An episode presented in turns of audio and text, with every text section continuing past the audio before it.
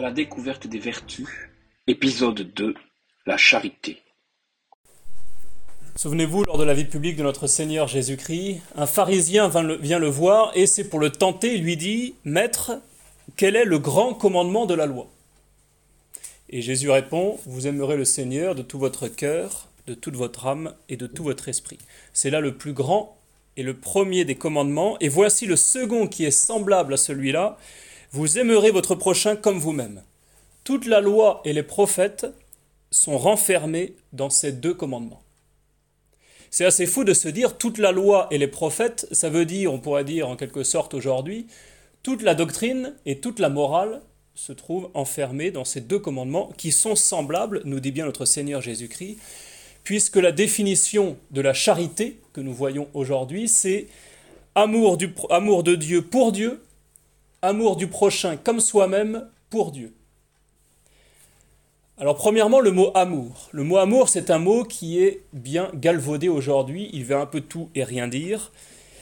Néanmoins, il faut revenir au sens réel du mot amour, qui est vouloir le bien, ou même si on approfondit un petit peu plus, le don de soi. C'est-à-dire que lorsqu'on aime quelqu'un, on se donne à cette personne-là. Lorsqu'on aime Dieu, on se donne à Dieu. Un don autant que possible, bien sûr et plus on aime, plus le don est important. Vous remarquez aussi que c'est amour de Dieu pour Dieu, amour du prochain comme soi-même pour Dieu. Il y a cette orientation à Dieu.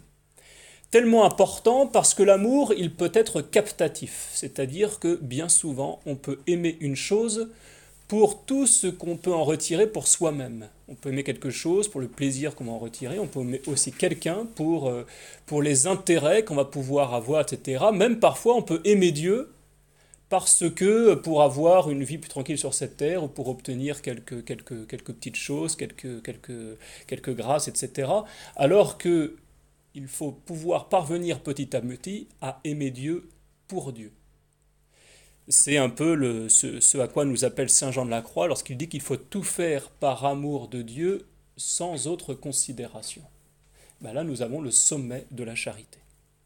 Et donc l'amour ne doit pas être captatif, c'est-à-dire tourné vers soi-même, mais il doit être oblatif, c'est-à-dire offert un amour purement gratuit. Et c'est là en ce sens où on dit bien souvent que la charité est la perfection de la vie chrétienne. Tout doit tendre pour cela. On se rend compte sur cette terre que tout ce que nous faisons, nous le faisons par amour. C'est parce qu'on aime que nous agissons. S'il n'y avait aucun amour, ne serait-ce même que rien que l'amour du devoir ou l'amour de la récompense ou que sais-je, ben, s'il n'y a aucun amour, on n'agit pas. Donc on agit par amour et il faut que cet amour soit ordonné. On le voit, il y a trois axes à la charité Dieu, le prochain, soi-même. Et donc il faut toujours rétablir l'ordre, remettre les priorités à leur place. Comme disait Sainte Jeanne d'Arc, Messire Dieu, premier servi. Nous ne sommes pas des animaux. Les animaux, ils vivent selon leur instinct, ils font ce qu'ils, doivent faire, mais selon leur envie, selon leur instinct. Nous, nous sommes des hommes. La différence entre l'homme et l'animal, c'est que l'homme, il est, selon cette définition ou cette, cette, euh, ce que l'on dit en théologie, capax dei, capable de Dieu. C'est-à-dire nous sommes capables de retrouver la présence de Dieu dans notre existence, nous sommes capables de connaître Dieu et nous sommes capables aussi d'aimer Dieu.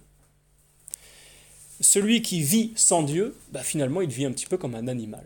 Alors c'est un, peu, c'est un peu réducteur, bien sûr, mais néanmoins, plus nous recherchons Dieu, plus nous aimons Dieu, moins nous sommes bestiaux.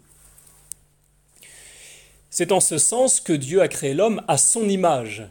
Nous n'avons pas une image physique de Dieu, mais créé à son image, ça veut dire que Dieu nous a donné la capacité d'aimer et la capacité d'être aimé. Et plus encore que cela, nous sommes invités, grâce à cette capacité, à une amitié avec Dieu. L'amitié, c'est un amour réciproque. Nous savons que Dieu nous aime infiniment et tout particulièrement. Il suffit que nous, nous rendions à Dieu amour pour amour pour se retrouver en amitié avec Dieu. C'est quand même assez impressionnant quand on, prend conscience de la chose que nous sommes amis de Dieu. de Dieu que l'univers entier ne peut pas contenir, nous qui sommes rien par rapport à, euh, ne serait-ce que par rapport à la ville d'Annecy, qui n'est elle-même rien par rapport au globe terrestre, qui, la Terre qui n'est rien à côté de la galaxie, etc. Et pourtant, Dieu qui est au-dessus de tout cela, nous aime tout particulièrement. Donc plus on a une notion de la grandeur de Dieu, plus cette amitié à laquelle nous sommes appelés avec Dieu doit, nous faire nous, nous donner envie. C'est pourquoi nous n'avons qu'un seul but ici-bas, et c'est tout le but de la vie spirituelle, c'est de développer notre intimité avec Dieu. Et ça se fait grâce à la vertu de charité. Sainte Thérèse d'Avila a une belle image dans le livre qui s'appelle Le Château intérieur, ou le livre des demeures, c'est les deux titres qu'on trouve. Elle dit que notre âme, c'est un peu comme un château, et un château de, de diamants, d'un métal très précieux. Il y a plusieurs demeures dans ce château et Dieu se trouve dans la septième demeure au cœur du château. Notre but, ça va être de nous retourner, retourner en latin convertere, se convertir, pour aller cueillir cette présence de Dieu en nous, c'est-à-dire pour se recueillir. Elle dit que là, au début, on se retrouve sur les murailles du château, et plutôt que de, de regarder vers l'intérieur où Dieu se trouve, on est plutôt tourné vers l'extérieur, vers le monde. Donc la première étape, ça va être de se détourner du monde, de se recueillir pour aller chercher cette présence de Dieu en nous. Voilà à quoi nous appelle la charité. C'est pourquoi la vie spirituelle doit être une priorité absolue, que ce soit la vie sacramentelle, la vie de prière, etc., la recherche de Dieu dans l'écriture sainte, dans le catéchisme, ce doit être une priorité dans notre vie, puisque nous avons été créés pour le ciel, nous ne sommes que des exilés et des voyageurs sur cette terre. Notre patrie, c'est le ciel. Donc nous cherchons à atteindre ce pourquoi nous avons été créés, c'est-à-dire le ciel. D'où l'orientation spirituelle de toute notre vie. Il faut finalement tendre vers cette belle parole que dit Saint Paul, qui doit être le sommet de la sainteté. Ce n'est plus moi qui vis, c'est le Christ qui vit en moi. Ben, nous avons là l'idéal à atteindre. plus nous serons unis au Christ, plus nous serons nous-mêmes en vérité, c'est-à-dire pas autre chose que ce que Dieu veut être en nous. Dieu nous a créés pour une mission particulière, ben, il faut accomplir cette mission, ou plutôt laisser Dieu accomplir cette mission en nous ou avec nous. Il faut faire attention, ça c'est quelque chose de très moderne, enfin très moderne, ça date de quelques siècles, d'abord les philosophes des Lumières, la Révolution, etc., c'est ce refus de dépendre de Dieu. Comme dit Saint Paul, nous avons sur cette terre une condition d'esclave, parce que nous sommes inévitablement dépendants de quelque chose. Notre existence dépend de Dieu, tout dépend, euh, tout dépend d'autre chose. Et si nous refusons de dépendre de ce qui nous est supérieur, ça c'est Jean Madiran qui le dit, c'est-à-dire Dieu pour nous qui sommes chrétiens, mais même pour celui qui n'est pas chrétien, ça va être la vérité, ça va être le, le bien, ça va être le bon. Si on refuse de dépendre de ce qui nous est supérieur, on tombe inévitablement dans la dépendance de ce qui nous est inférieur, c'est-à-dire les vices, les passions. Et c'est ce que nous dit Saint Paul, plutôt que d'être esclave du péché, autant être serviteur de Dieu mais il faut accepter d'être serviteur. D'où accepter une certaine dépendance. Nous ne sommes pas des êtres totalement indépendants. Nul n'est son propre maître.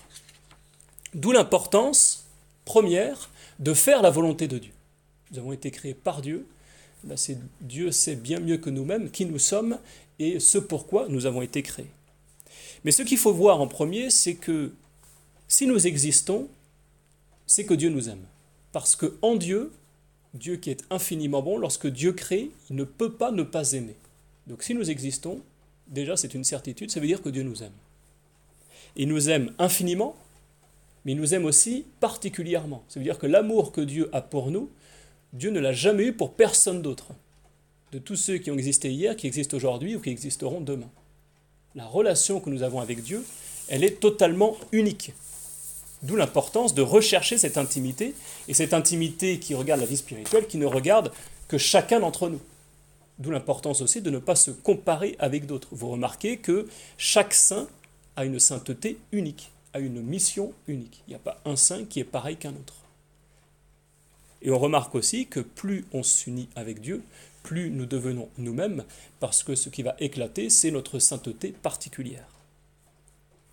Ce qu'il faut voir aussi, c'est que Dieu aurait très bien pu nous faire mourir juste après notre baptême. On serait allé directement au ciel. Un enfant baptisé va directement au ciel. Donc ça aurait été une réussite pour nous, on aurait été au ciel, ça aurait été une réussite pour Dieu, parce qu'il nous a créés pour le ciel. Pourquoi est-ce que Dieu continue de nous faire exister ici et maintenant, aujourd'hui? C'est parce que Dieu veut accomplir quelque chose par nous, avec nous, sur cette terre. C'est ce, que, le Christ dit à Saint Jean-Baptiste lorsqu'il va demander le baptême à Saint Jean-Baptiste. Saint Jean-Baptiste connaît son cousin, il sait que son cousin est Dieu, il l'a déjà reconnu alors qu'il était encore dans le ventre de sa mère.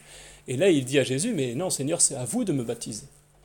Et là, Jésus lui répond, Il convient que nous accomplissions toute justice. C'est superbe de se dire que le Seigneur nous rend participants de la rédemption. Et ça, on le retrouve tout particulièrement avec le sens de la souffrance. Nos souffrances offertes patiemment, en union avec le sacrifice du Christ, ont une valeur inestimable, parce qu'on rejoint la valeur infinie du sacrifice du Christ sur la croix. Et c'est peut-être là la première mission et la mission la plus belle de nous autres catholiques aujourd'hui. Mais d'où l'importance d'être de bonne volonté, c'est-à-dire de vouloir de tout notre cœur accomplir la mission pour laquelle Dieu nous a créés. Vous avez un, passage dans le livre de l'Apocalypse où il est écrit Chaque élu recevra un caillou blanc sur lequel est écrit un nom, et ce nom est unique. Puisque nous avons une intimité personnelle avec Dieu, que nous sommes uniques aux, yeux de Dieu, puisque Dieu veut accomplir une mission toute particulière avec nous, à travers nous sur cette terre, eh bien nous recevrons au ciel de la part de Dieu un nom qui est unique, ce qu'on appelle un nom d'éternité. C'est-à-dire que toutes les personnes qui sont au ciel, peut-être qu'on sera des millions, des milliards, je ne sais pas, eh bien nous aurons chacun un nom unique. Dieu nous appellera chacun d'un nom unique. Et ce nom correspondra à la mission de ce pourquoi Dieu nous a créés sur cette terre. Alors concrètement, pour cet amour, cet amour euh, vis-à-vis de Dieu, bah, premièrement, il faut rendre du temps à Dieu. Alors ça se passe par les sacrements et par la prière aussi, bien sûr. Plus nous donnons du temps à Dieu, plus Dieu prend ce temps pour nous guérir, nous sanctifier, plus nous rentrons dans l'intimité avec Dieu, plus notre amitié avec Dieu grandit. Nous avons été créés pour cela, ça veut dire que plus nous avançons dans la vie, plus notre prière, elle aussi, doit grandir. C'est-à-dire ce temps rendu à Dieu doit grandir jusqu'au moment où, arrivé à l'heure de notre mort, bah, comme dit Saint Paul, il faut être capable de prier sans cesse.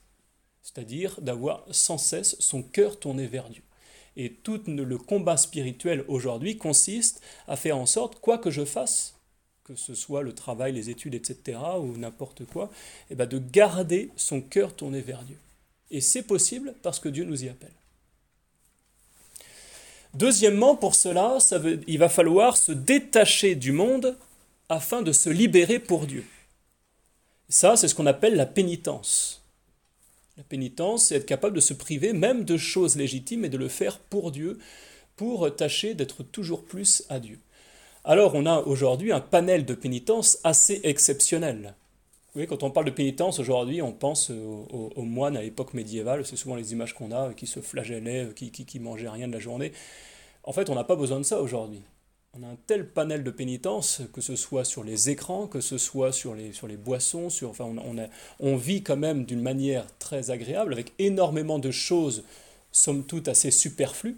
Bah, c'est d'abord ces choses-là qu'on va tâcher dont on va tâcher de se détacher pour se rendre toujours plus disponible à Dieu. Voilà le sens de la pénitence. Et enfin, troisièmement, comment concrètement aimer Dieu Ça, Sainte Thérèse d'Avila le répète sans cesse dans ses écrits, et finalement toute l'écriture sainte, à la suite de toute l'écriture sainte.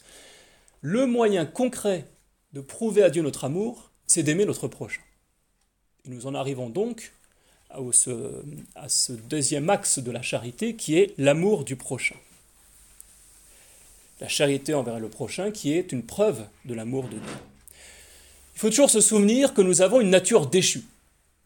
C'est-à-dire que nous sommes atteints par les conséquences du péché originel. Le baptême a effacé le péché lui-même, mais les conséquences demeurent. Une des conséquences les plus flagrantes, ça va être l'égoïsme, c'est-à-dire le fait d'être tourné vers soi. Et ça vient de la toute première tentation de, Satan à Adam et Ève.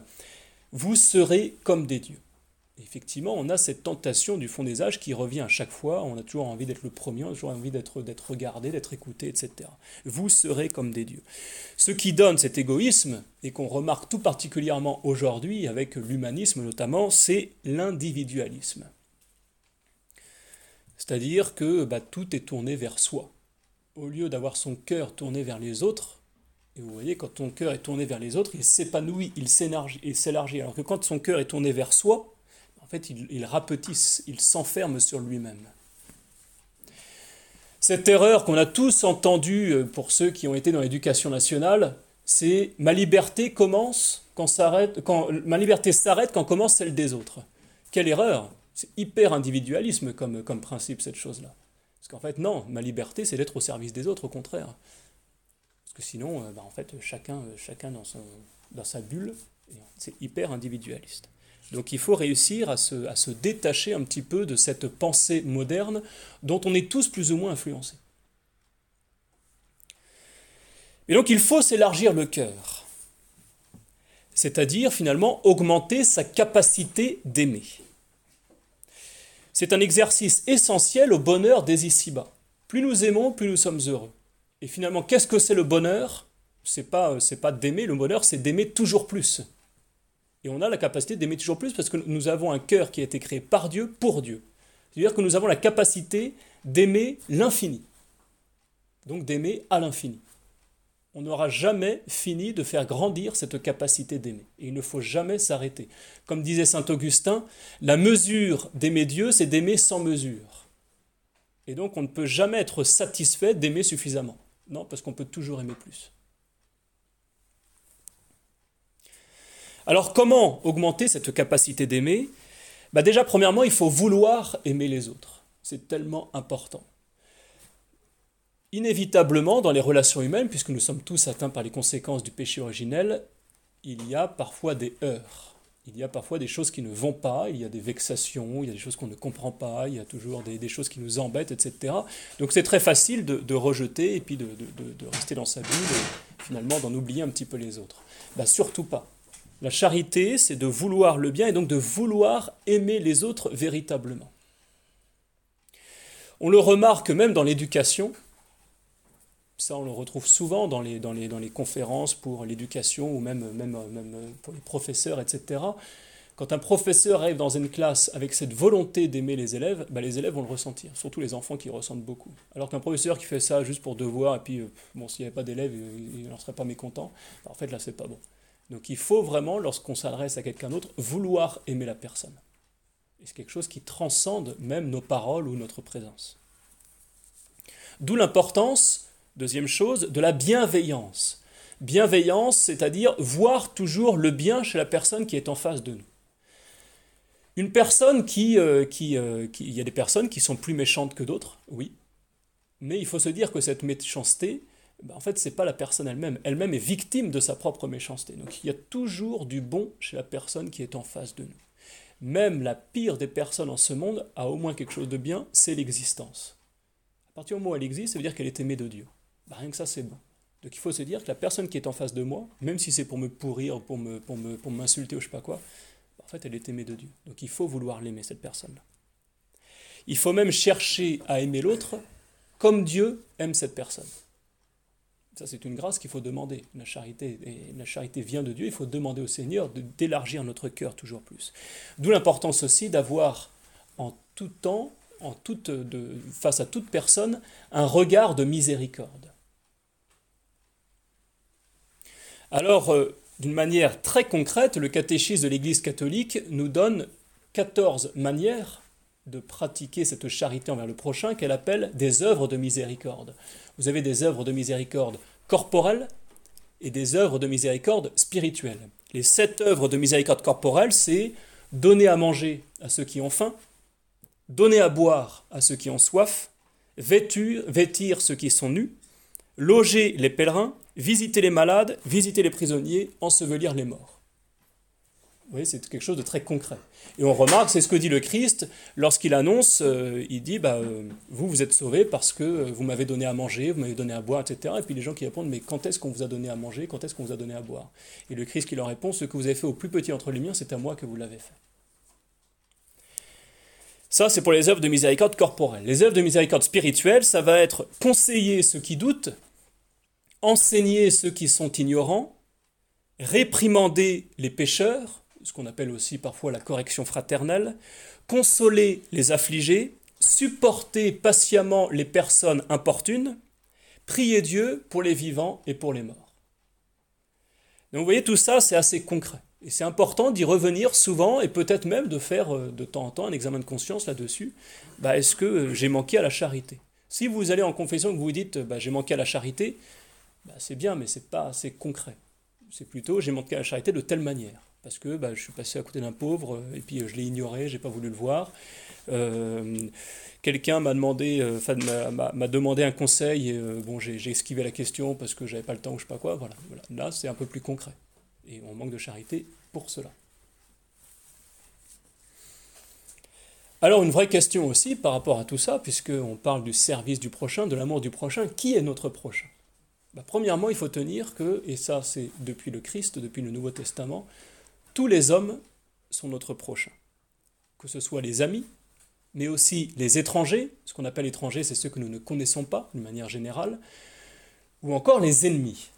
Et ça, c'est ce que le Christ, c'est assez nouveau, vous, vous aimerez même vos ennemis.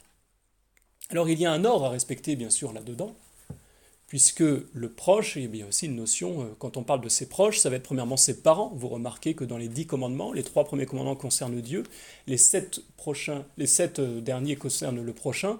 Le premier des commandements concernant le prochain, c'est vis-à-vis des parents. Tu honoreras ton père et ta mère. Donc surtout pour vous qui êtes célibataires, bah, vos prochains en premier, ce sont vos parents.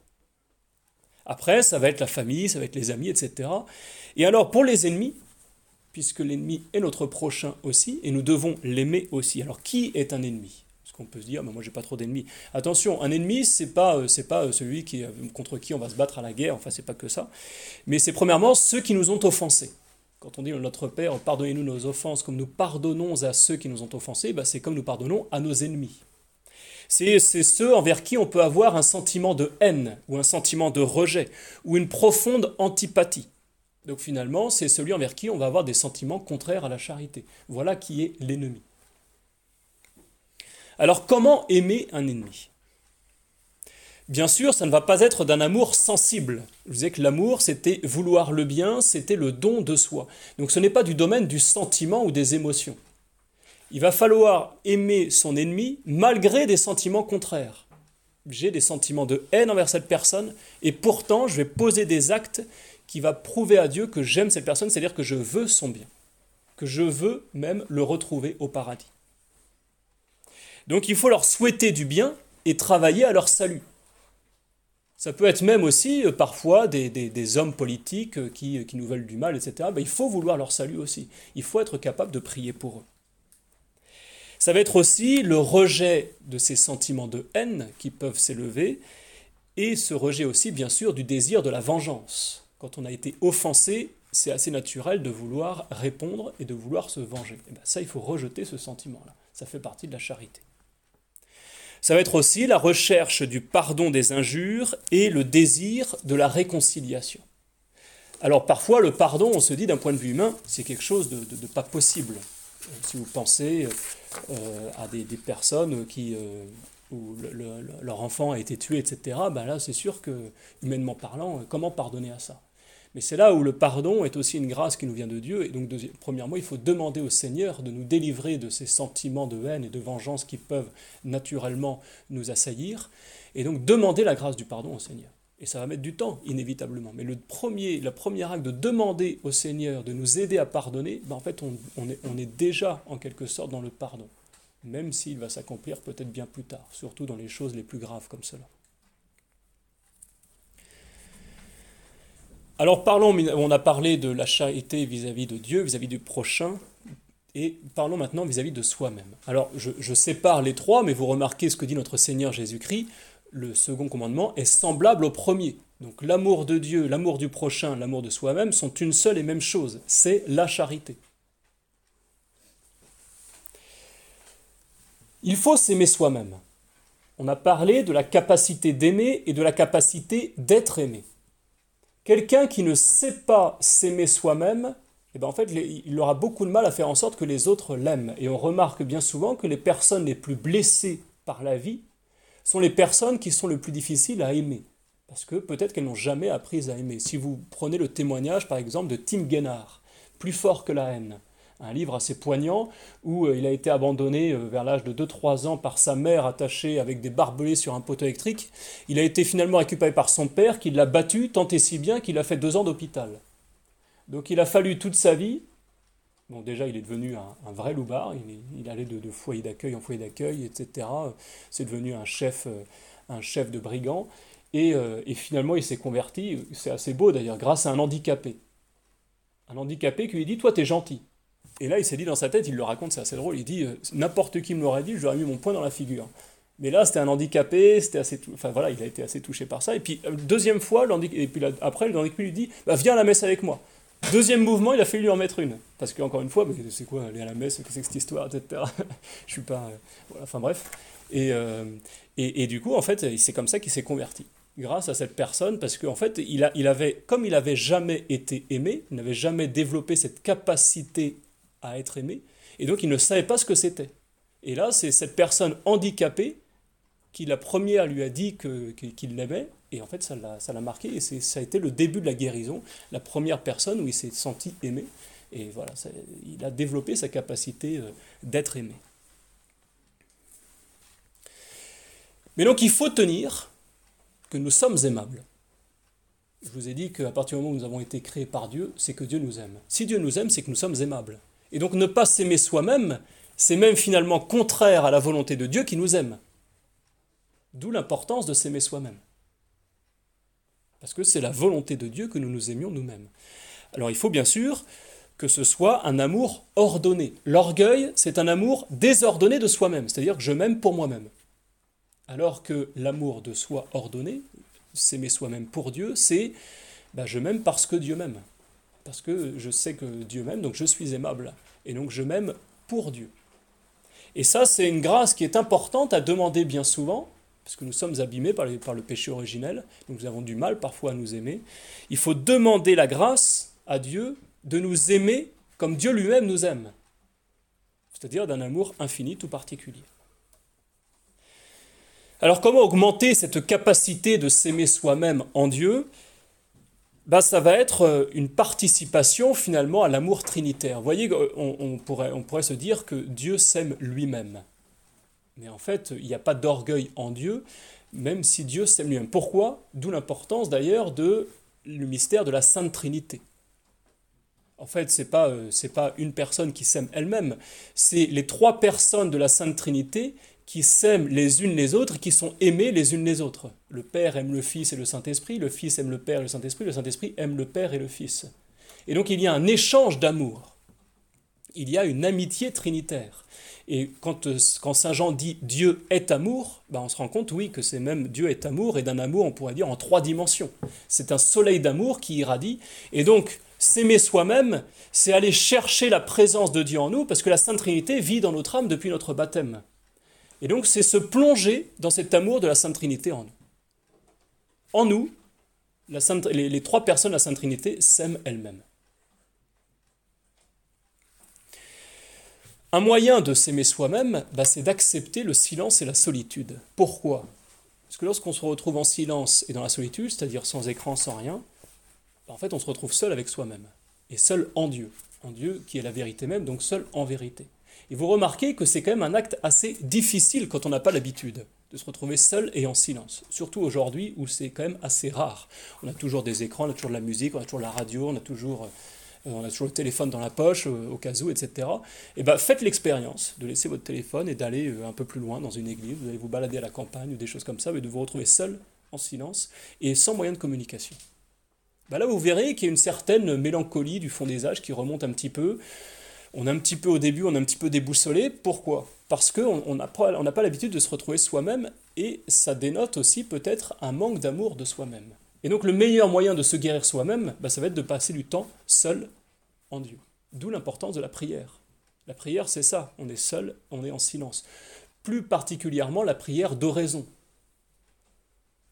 Et ça, je, vous invite véritablement à rentrer dans cette prière d'oraison, à essayer de, de, développer cette oraison tous les jours, de prendre un quart d'heure de votre temps par, par, jour pour le rendre à Dieu, et de prendre ce temps seul et en silence, sans moyen de communication, etc. Au début, c'est difficile. petit à petit, finalement, on apprend à s'adapter à soi-même. C'est quand même assez fou de se dire que nous sommes ennuyeux au point qu'on n'arrive pas à passer du temps avec nous-mêmes. Eh bien, il faut apprendre à s'aimer soi-même. Nous sommes notre premier ami en quelque sorte. Et ça, ça vient par la grâce de Dieu. Alors cette vertu de, charité, elle va, être, euh, elle va être particulièrement enflammée par le Saint-Esprit avec le don de sagesse.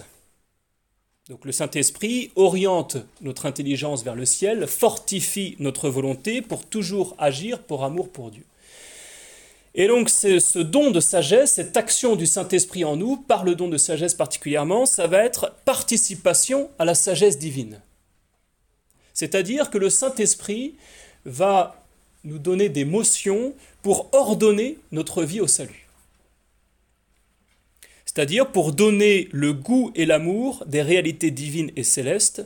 Et donc c'est le Saint-Esprit lui-même qui va nous pousser, qui va nous aider à, à nous ouvrir à ouvrir notre cœur à la contemplation.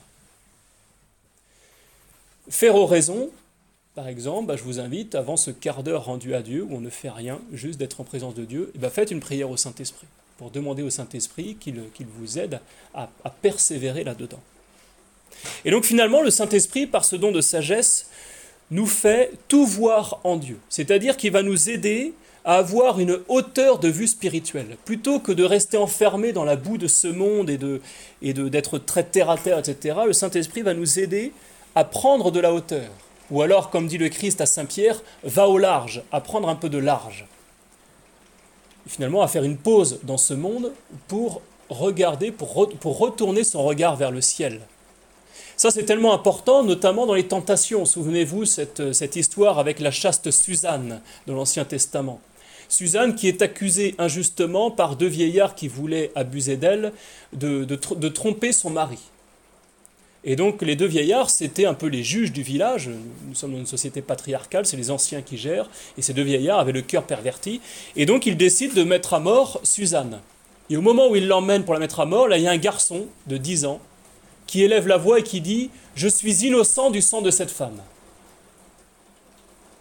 et puis, euh, bah alors, euh, écoutant un petit garçon comme ça, ils sont assez épatés. Donc, ils le font parler. Et finalement, ce garçon euh, sépare les deux vieillards, dit un premier Sous quel arbre l'avez-vous vu avec son amant? Il dit Sous un lentisque. Deuxième vieillard Sous quel arbre l'avez-vous vu sous un amant? Sous un chêne. Et hop, voilà, il arrive à confondre les deux vieillards comme cela. Mais qu'est-ce qui s'est passé au tout début?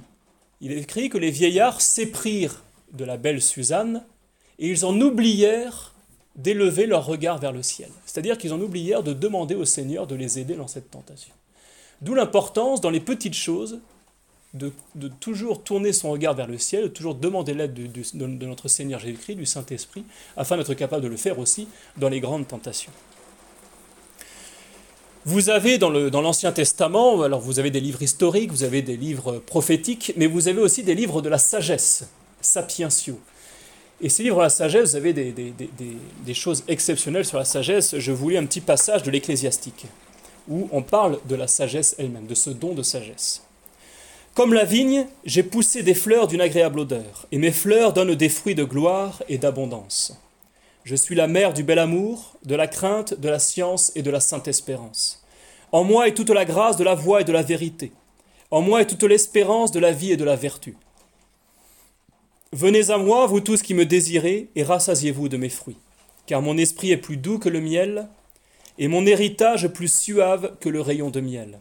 Ma mémoire passera dans la suite des siècles. Ceux qui me mangent auront encore faim, et ceux qui me boivent auront encore soif. Celui qui m'écoute ne sera pas confondu, et ceux qui agissent par moi ne pécheront point. Ceux qui me mettent en lumière auront la vie éternelle. Voilà une belle description, un bel éloge de la sagesse. Et ce don de sagesse, cette vertu de charité, feront de nous des artisans de paix. C'est cette béatitude de notre Seigneur Jésus-Christ, Bienheureux les artisans de paix, car ils seront appelés fils de Dieu. Alors bien sûr, on parle ici de la paix surnaturelle, non pas de cette paix un petit peu de l'individualiste qui se fiche de tout. Parce que le meilleur moyen de ne pas souffrir, c'est de ne pas aimer. Parce qu'inévitablement, quand on accepte d'aimer, on accepte aussi de souffrir. Si j'aime une personne, je vais souffrir si cette personne souffre elle-même. Je vais souffrir si cette personne est malade. Je vais souffrir si cette personne ne va pas. Je vais souffrir aussi peut-être de ne pas l'aimer autant que j'aimerais l'aimer. Ou de ne pas être aimé par cette personne autant que j'attendrais être aimé par elle. Mais, mais c'est vrai, c'est vrai pour une personne, c'est vrai aussi même pour des choses matérielles. Il suffit d'aimer un chat pour accepter finalement la souffrance la tristesse lorsque ce chat va mourir. Donc si le, meilleur moyen de refuser de souffrir, bah, c'est de refuser d'aimer. D'où le, grand danger, que ce soit du stoïcisme, mais que ce soit aussi aujourd'hui de toutes ces, ces, sciences modernes, du yoga et compagnie, où finalement euh, le but c'est de ne pas du tout souffrir, et donc on éteint sa capacité d'aimer et d'être aimé. Mais donc on, voit que la paix qui en découle n'est pas une bonne paix, c'est une fausse paix. C'est une paix totalement tournée vers soi-même, donc une paix orgueilleuse. Alors que ce à quoi nous appelle le Seigneur, c'est finalement la paix de celui qui contemple Dieu. Celui qui, tourne son cœur vers Dieu et finalement qui est en paix parce qu'il se dit Dieu est avec moi. Si je fais quelque chose et que ça marche, je ne vais pas m'enorgueillir puisque c'est Dieu qui l'accomplit en moi avec moi. Et si ça ne marche pas, je ne vais pas me décourager, puisque de toute façon, bah c'est je l'ai accompli avec Dieu, euh, par Dieu, et donc si ça ne marche pas, c'est que Dieu l'a voulu. Ce n'est pas, ce n'est pas la destinée, mais c'est un certain abandon à la volonté de Dieu. Nous avons ça, nous avons un bon exemple avec Garcia Moreno. Garcia Moreno, qui était le président de la République de l'Équateur, nous sommes au 19e siècle, il a réussi à être président 15 ans dans ce pays, il a réussi à remettre en place la doctrine sociale de l'Église et même il a appelé la République d'Équateur la République du Sacré-Cœur. Donc il a remis le, règne du Christ en place dans son pays, alors que nous étions dans une époque pleinement maçonnique, particulièrement en Amérique latine. C'était, euh, ils avaient chassé les Espagnols, mais pour pouvoir euh, mettre en place des gouvernements plutôt maçonniques. 15 ans après, euh, voyant, que, voyant ce que Garcia Moreno a fait, ben, il a été assassiné justement par la franc-maçonnerie, coup de poignard et coup de, revolver. Et au moment de mourir, sa dernière parole, ça a été Dieu ne meurt pas. Ben voilà la paix de, de, celui qui meurt dans la grâce du Seigneur, qui meurt avec le cœur tourné vers Dieu. Ben vous pouvez me tuer moi, mais Dieu ne meurt pas. On peut le retrouver aussi avec Saint François d'Assise, qui à la fin de sa vie avait laissé les ordres mineurs, donc l'ordre qu'il a lui-même fondé, il y avait déjà beaucoup de frères à cette époque-là, quelques centaines, et alors qu'il commence à vieillir, donc il, laisse, il, laisse le, donc il, remet sa charge de supérieur à quelqu'un d'autre, et cette autre personne n'est pas aussi claire que lui sur l'exigence de la pauvreté évangélique. Les frères mineurs commencent à avoir des couvents, ils commencent à avoir des bibliothèques, donc ils commencent à posséder certaines choses. Et là, Saint François ici se dit mince, moi, j'avais tout basé sur la pauvreté évangélique à son extrême, et là, tout est en train de partir à vol. Il rentre dans le carême, pendant 40 jours, il souffre énormément de tout cela, et finalement, il va être guéri de cette angoisse, de cette inquiétude qui est là, par une seule parole qui va lui venir, deux mots, c'est Dieu est. Peu importe tout ce qui se passe finalement autour de nous, même tout ce qu'on a pu créer, etc., puisque Dieu est. Et rien ne pourra empêcher Dieu d'être. Et voilà cette, paix véritablement que le Seigneur nous donne, bah c'est la paix, c'est ce que dit le Christ. Je vous laisse la paix, je vous donne ma paix, je ne vous donne pas comme le monde la donne, que votre cœur ne se trouble point et qu'il ne soit point saisi de frayeur. Donc nous avons toutes les raisons d'être en paix, puisque Dieu est. Maintenant, prenons quelques conclusions pratiques vis-à-vis -vis de tout cela. Vis-à-vis -vis de Dieu, il est important bien souvent de réciter l'acte de charité. Mon Dieu, je vous aime de tout mon cœur et par-dessus toute chose, parce que vous êtes infiniment bon, infiniment aimable, et j'aime mon prochain comme moi-même pour l'amour de vous. Il faut être capable de rester souvent cet acte de charité. Nous avons toujours des occasions de nous accrocher avec notre prochain, ou nous-mêmes de, faire en sorte que le prochain accroche, enfin, et des, des anicroches avec nous. Eh bien, il faut réciter l'acte de charité. Il faut se convaincre que nous aimons Dieu que nous aimons notre prochain et que nous nous aimons nous-mêmes, tout ça pour Dieu. Alors ça peut être très court même. Par exemple, mon Dieu, je vous aime et je vous adore. Voilà un bel acte aussi de charité. On peut réciter aussi cet acte de charité après un péché, après avoir commis une désobéissance volontaire à la loi de Dieu. Souvenons-nous toujours que la charité remet les péchés. Et ça, on le retrouve tout particulièrement avec Marie-Madeleine. Elle vient de se convertir, elle se jette aux pieds de Jésus, qui se trouve à table chez un pharisien.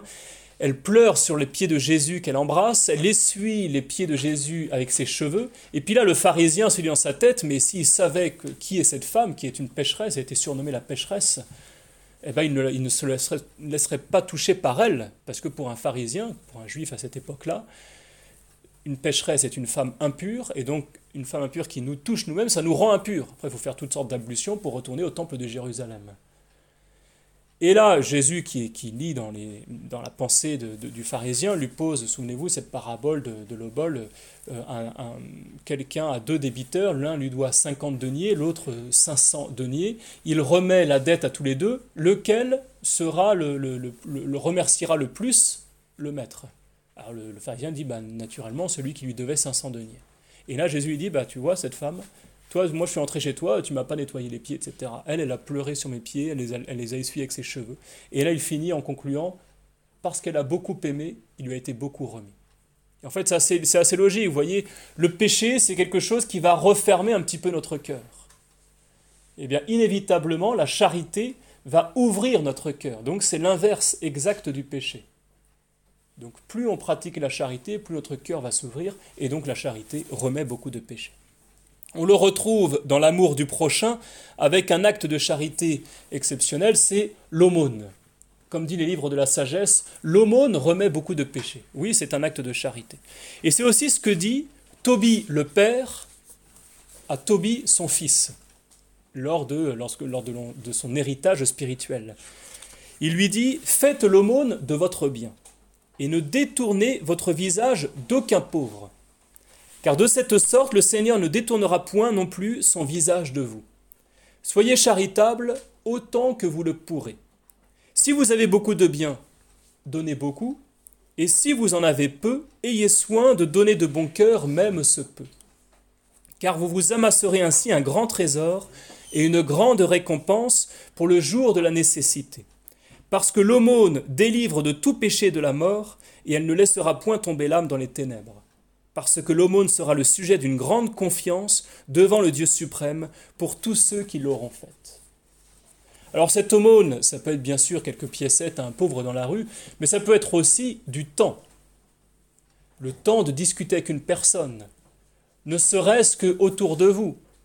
Si vous, habitez, dans un appartement, les, personnes du même immeuble ou les personnes qui sont autour de vous, bah, prenez le temps que vous les croisez de discuter avec elles. Ça, c'est un acte de charité, c'est une forme d'aumône aussi.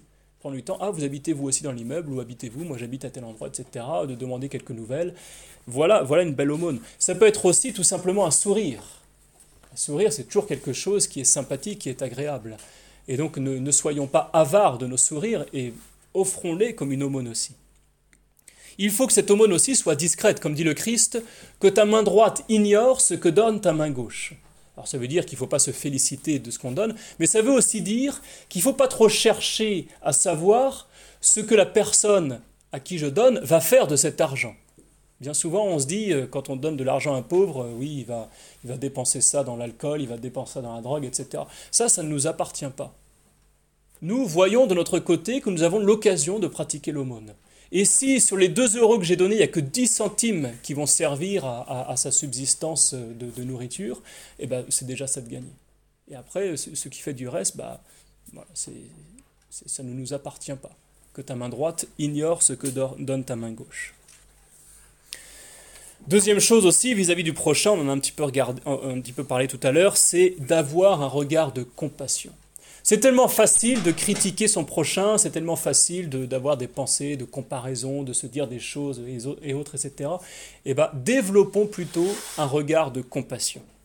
C'est-à-dire, il faut toujours se dire que sur cette terre, tout homme souffre. Puisque nous avons les conséquences du péché originel, rien ne va plus depuis le péché originel, j'ai envie de dire. Et nous ne sommes pas encore au ciel, donc nous sommes tous des exilés, des voyageurs. Eh bien, ayons compassion des uns des autres. Et les personnes qui sont peut-être le moins intéressantes, c'est peut-être justement les personnes qui souffrent le plus. Et donc, ayons grande compassion. J'ai envie de dire, même en voiture. Quand on est en voiture, vous aurez toujours quelqu'un pour vous coller derrière, vous aurez toujours quelqu'un qui n'avance pas suffisamment devant, toujours quelqu'un qui va vous couper la route, et toujours quelqu'un qui ne va pas vous laisser passer quand vous, vous allez vouloir entrer sur la route. Et bien là, il faut aussi avoir un regard de compassion. Et de se dire que ces personnes-là, elles sont aussi aimées de Dieu. Et donc plutôt que de s'énerver, bah, de faire une petite prière pour leur conversion. On a tous besoin de prière, même si ces personnes sont plus saintes que nous. Et donc euh, profitons de la voiture pour que ce soit un bon exercice de pratique de la charité vis-à-vis des personnes que, qu'on ne connaît absolument pas et qu'on ne croisera peut-être jamais une deuxième fois dans notre vie. Il faut aussi bien sûr développer cette charité vis-à-vis de soi-même, et ça va passer premièrement par remercier Dieu pour son amour pour nous, ce qui revient aussi à remercier Dieu pour notre existence. Et on en a parlé tout à l'heure, bah, l'acte de charité vis-à-vis de soi-même pour Dieu, et qui va nous permettre aussi de toujours mieux aimer notre prochain, bah, c'est peut-être l'oraison. L'oraison de passer du temps avec soi-même en Dieu, de laisser Dieu nous guérir et nous sanctifier, de laisser Dieu augmenter en nous notre capacité d'aimer et d'être aimé. Souvenons-nous de ce que disait saint Augustin Mon cœur est sans repos tant qu'il ne repose en vous. Et bien l'oraison, c'est vraiment ça c'est se reposer sur le cœur de notre Seigneur Jésus-Christ afin de nous laisser guérir par le Christ. Et c'est ce que dit saint Paul aux Éphésiens, un beau texte pour terminer cette conférence sur la charité. Il faut que le Christ habite par la foi dans nos cœurs afin qu'étant enracinés et fondés dans la charité, nous puissions comprendre, avec tous les saints, quelle est la largeur, la longueur, la hauteur, la profondeur, et connaître l'amour du Christ qui surpasse toute connaissance, de sorte que nous soyons remplis de toute la plénitude de Dieu.